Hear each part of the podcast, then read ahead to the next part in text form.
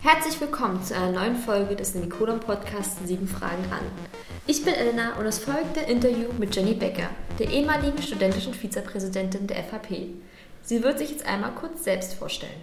Äh, ja, hi, ich bin Jenny. Ich ähm, bin 33 Jahre alt, studiere soziale Arbeit und bin jetzt in meinem zehnten Semester.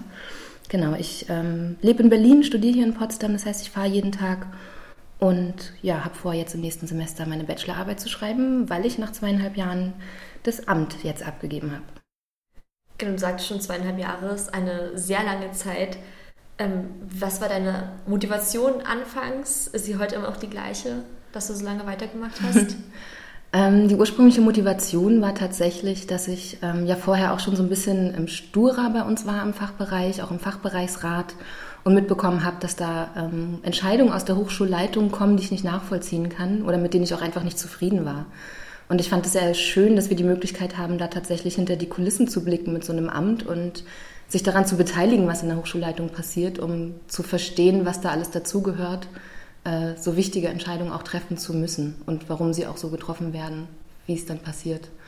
War so ein Teil der Motivation. Und ansonsten fand ich es einfach wahnsinnig interessant, ähm, dass es so ein Amt gibt und war sehr, sehr neugierig, was es für mich bedeuten kann, sowas zu machen. Schön. Ähm, hast du was persönlich mitgenommen und gelernt durch das Amt? ja, ganz viel.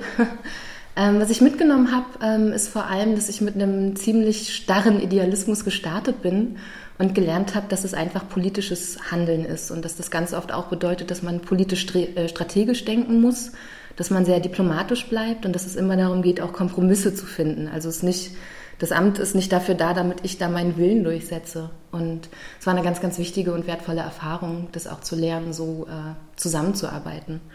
Und ansonsten habe ich ganz viel mitgenommen für mich an Kompetenzen. Also ich habe gelernt, vor unglaublich vielen Menschen zu stehen und zu reden, was ich vorher nie gerne gemacht habe.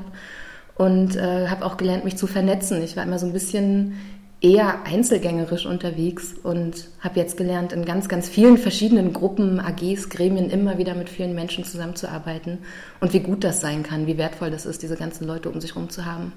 Hm. Meinst du, du bist jetzt, also bist bereitwilliger vor großen Menschenmassen zu stehen? Ja, auf jeden Fall. Also ich habe da Berührungsängste restlos verloren. ähm, ich habe vorher vor jedem Referat gezittert. Ich saß bei mir, also die ersten zwei Semester, in den Seminaren und habe immer den Leuten, die neben mir saßen, die Antworten gesagt, damit sie sich melden, weil ich mich nicht getraut habe.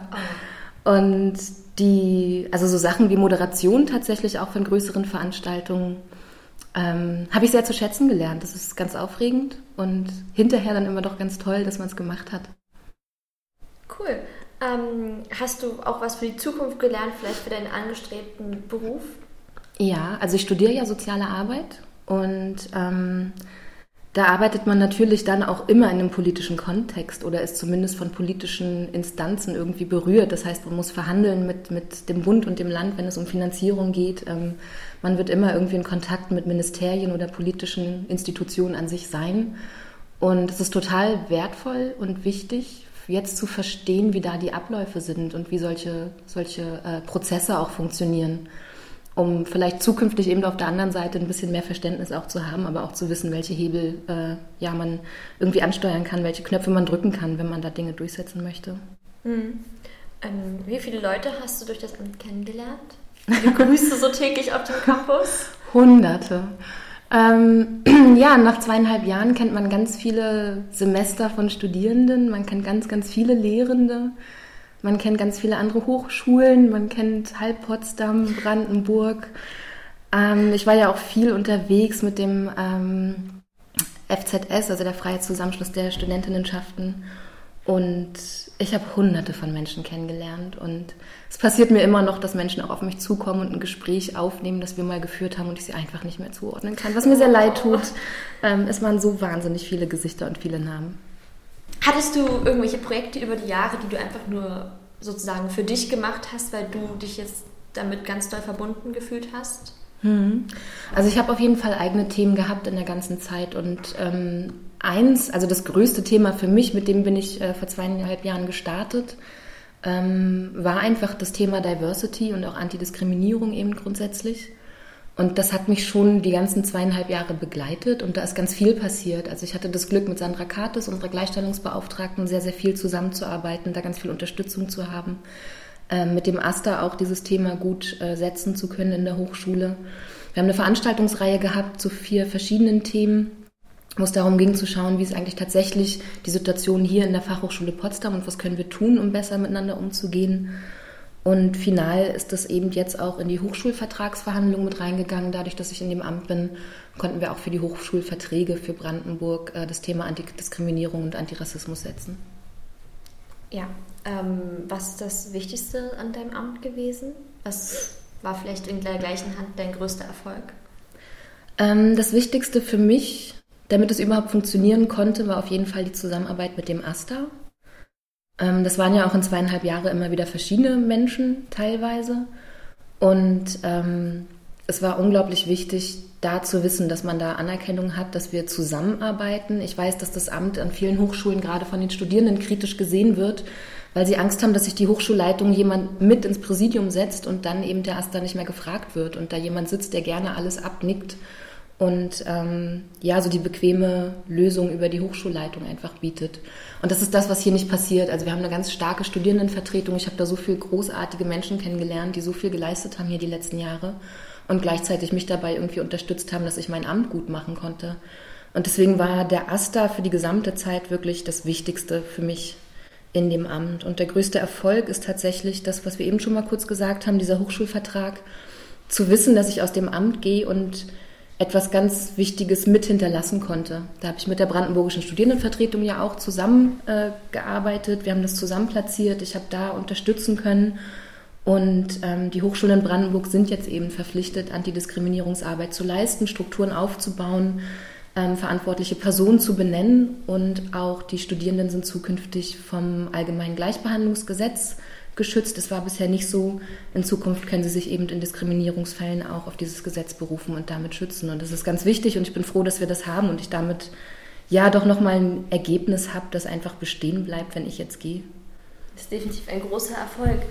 Hast du es über die zweieinhalb Jahre auch mal bereut, das Amt angenommen zu haben? Ja, tatsächlich. Also es gab schon Momente, in denen das sehr, sehr viel wurde. Und es gab größere Konflikte, die für mich dann auch äh, emotional ziemlich hart waren teilweise. Und es gab Situationen, in denen die Themen einfach zu viele waren. Ähm, es war sehr schwierig zu wissen, bis wohin das Amt reicht und wann ich eigentlich auch Feierabend mache.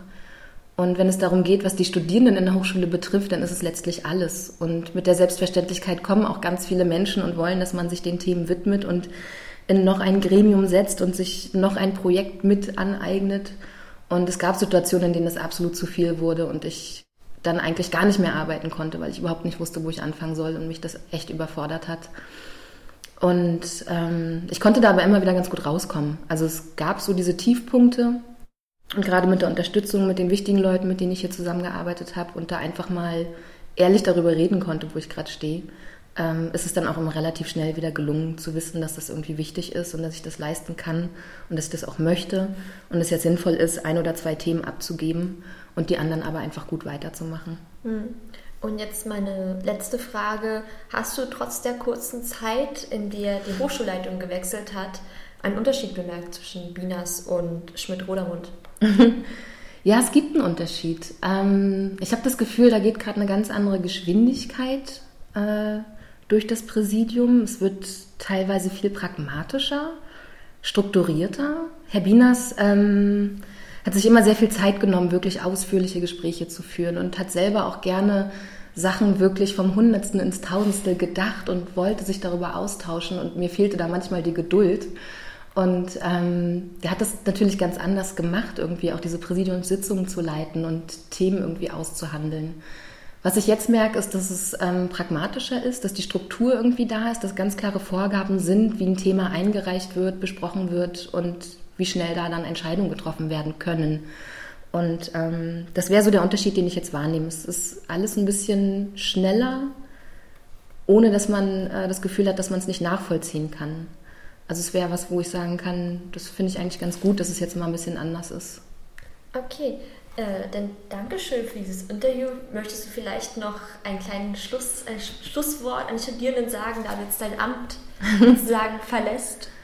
Ja, tatsächlich. Also mit meiner Dankbarkeit für diese zweieinhalb Jahre, dass ich das machen konnte und durfte, ähm, wäre das Wichtigste für mich, dass es mit dem Amt auch wirklich weitergeht. Also mich betrifft es gar nicht mehr. Ich bin hier in einem halben Jahr weg und finde es so wahnsinnig wichtig, dass dieses Amt bestehen bleibt für die Hochschule und für die Studierenden. Wir haben ein unglaubliches Privileg damit, was ganz, ganz viele Hochschulen einfach nicht haben und viele Studierende nicht haben. Deswegen hoffe ich sehr, dass es sich da immer wieder Menschen finden werden, die in jeder Hochschulleitung durchsetzen, dass es dieses Amt weiterhin gibt und die dieses Amt dann eben auch besetzen und hier an der langfristigen Hochschulentwicklung sich wirklich auch beteiligen können und es tun.